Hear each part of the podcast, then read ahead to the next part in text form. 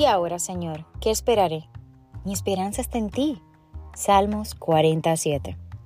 La autocompasión no es más que el sentir lástima por uno mismo, esto como resultado de una baja autoestima.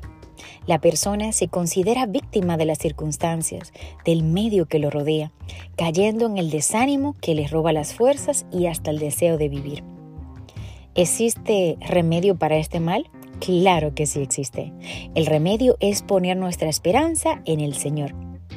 Créele a Dios y no a la circunstancia, tal como nos dice el salmista en el texto de hoy.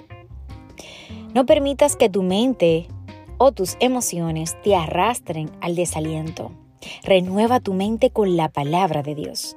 A menos que dejes atrás lo que Dios cambió, no podrás entrar a lo nuevo que Dios tiene para ti.